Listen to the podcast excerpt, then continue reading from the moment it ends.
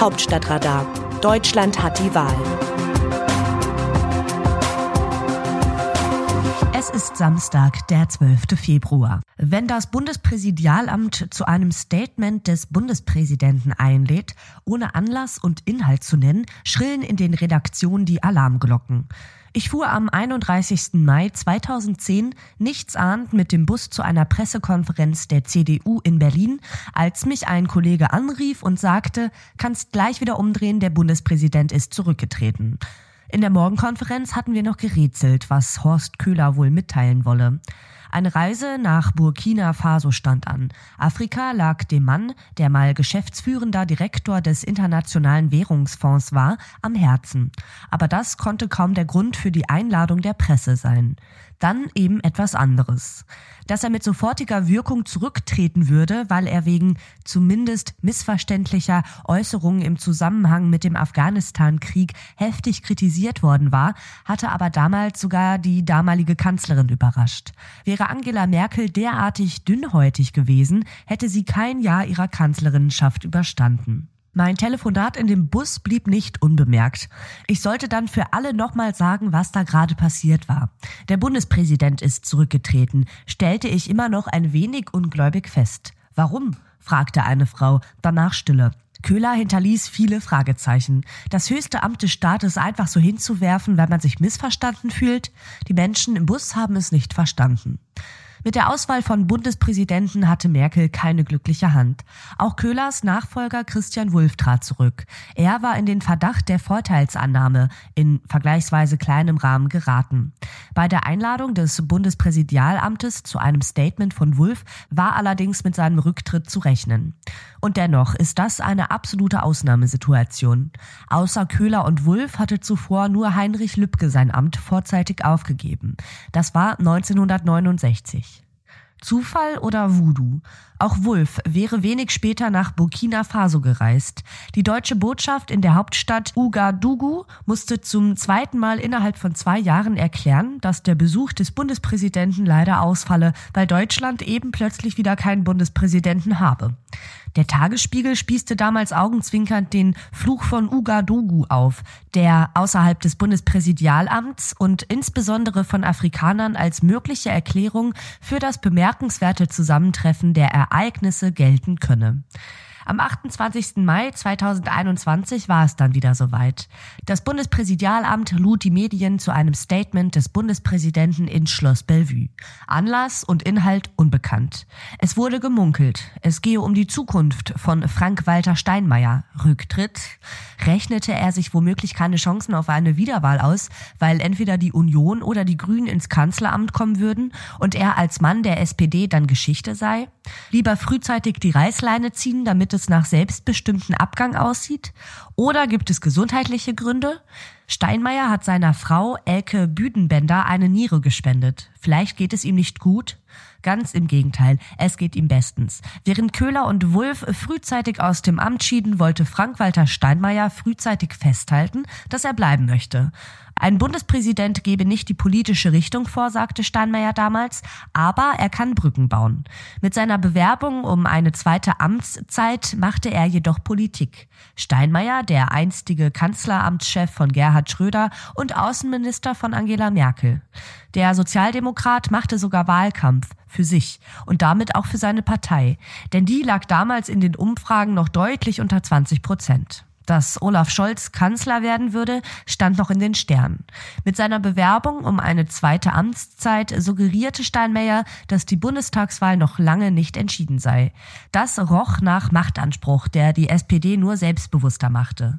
Viel zu verlieren hatte er nicht. Aber ein Risiko war es dennoch. Das sei Demokratie, sagte er selbst. Die Demokratie brachte Scholz schließlich mit einer knappen Mehrheit ins Kanzleramt. Und wenn Steinmeier nicht ein paar Monate zuvor einen Flock eingeschlagen hätte, hätte Scholz mit dem grünen Koalitionspartner eine Debatte über eine Frau in dem Amt ausfechten müssen. Seit 1949 gab es nur Männer, zwölf an der Zahl in diesem Amt. So aber rangen sich FDP sowie Grüne und sogar die Union zur Unterstützung für Steinmeier durch.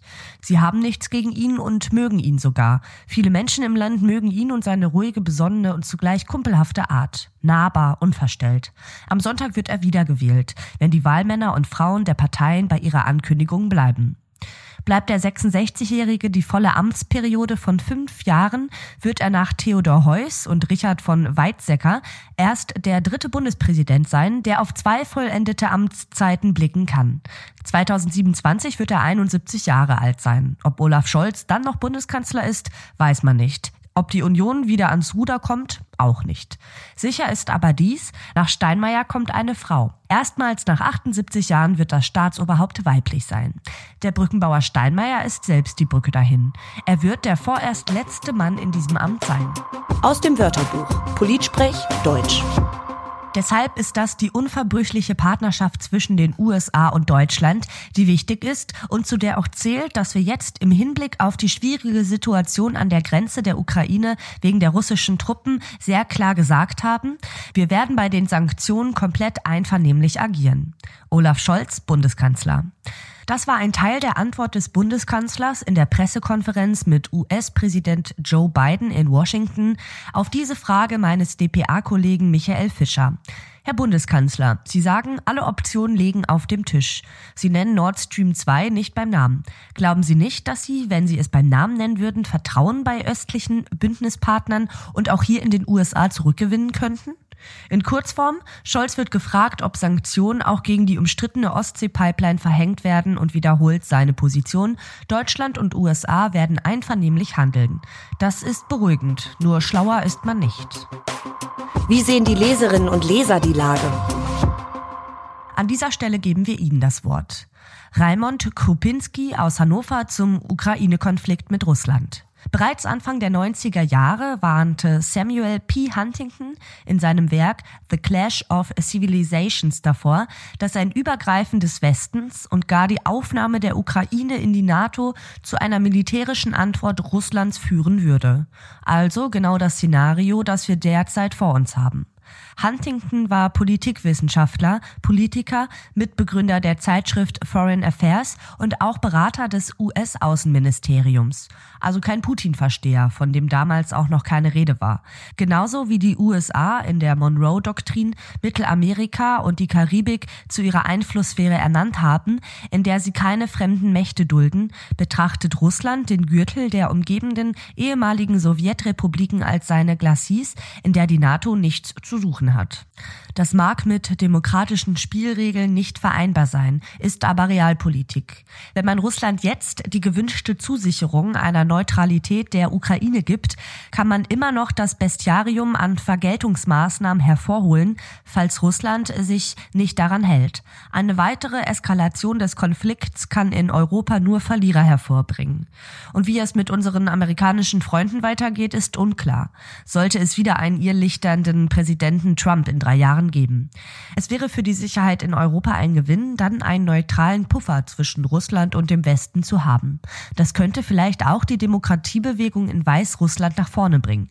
Solange Russland keine Sicherheiten hat, wird es nie dulden, dass sich Weißrussland demokratisiert und zum Westen wendet. Christoph Morgner aus Garbsen zum Missbrauchsskandal der katholischen Kirche. Es ist mittlerweile üblich geworden, auf die katholische Kirche einzuschlagen. Deren Missbrauchsfälle sind zweifellos eine Schande für die Christenheit und gehören bestraft. Aber ich gebe zu bedenken, der Missbrauchsbeauftragte der Bundesregierung spricht von mehr als 100 Missbrauchsfällen täglich, die sich in unserem Land zutragen. Kindesmissbrauch ist also in erster Linie ein Problem, das unsere gesamte Gesellschaft betrifft. Außerdem wurde vor zwei Generationen dieses Thema in manchen Kreisen durchaus wohlwollend bedacht. So schilderte Daniel Cohn-Bendit erfreut, wie Kleinkinder ihm im Genitalbereich streicheln. Wer bei Kindesmissbrauch nur an die katholische Kirche denkt, greift zu kurz. Matthias Sesselmann aus Hannover zum selben Thema. Es gibt nichts zu beschönigen. Der Missbrauch von Kindern ist ein schweres Verbrechen, mit weitreichenden Folgen für die Betroffenen. Vor 50 Jahren begann ich im Rahmen der hannoverschen Jesusbewegung unter Randgruppen zu arbeiten. Auch etliche Strichjungen vom Bahnhofsstrich suchten das Gespräch. Alle berichteten von regelmäßigem Missbrauch durch kirchliche Mitarbeiter. Der Missbrauch fand zumeist durch Heimmitarbeiter, aber auch durch Pfarrer und Diakone statt. Mehrheitlich wurden katholische Einrichtungen benannt. Unsere Mitarbeiter waren schockiert. Die Betroffenen hatten keine Chance, sich zu wehren. Sie wurden nicht angehört und allein gelassen. Mehrere Heimkinder berichteten, wir sind nicht homosexuell, aber wir verdienen als Strichjungen gut. Offensichtlich führte der Missbrauch zu schweren Zerrüttungen im Leben dieser Betroffenen. Ich kann Menschen gut verstehen, die mit der Institution Kirche unter diesen Umständen nichts mehr zu tun haben wollen. Der christliche Glaube besteht jedoch nicht aus Kirchengebäuden oder Religionen. Menschen, die zum Glauben an Christus finden, bilden die eigentliche Gemeinde. Christen sollten natürlich bereit sein, das persönliche Leben im Sinne Gottes zu ändern und somit alles Unrecht auszuräumen. Jesus Christus selbst ermöglicht ermöglicht diese Veränderungen und gibt den Opfern und Randgruppen Trost. Beim Anblick der Volksscharren aber erfasste ihn tiefes Mitleid mit ihnen, denn sie waren abgehetzt und verwahrlost wie Schafe, die keine Hirten hatten. Das Autorenteam dieses Newsletters meldet sich am Dienstag wieder. Dann berichtet mein Kollege Markus Decker. Text Christina Dunz, am Mikrofon Alice Mecke.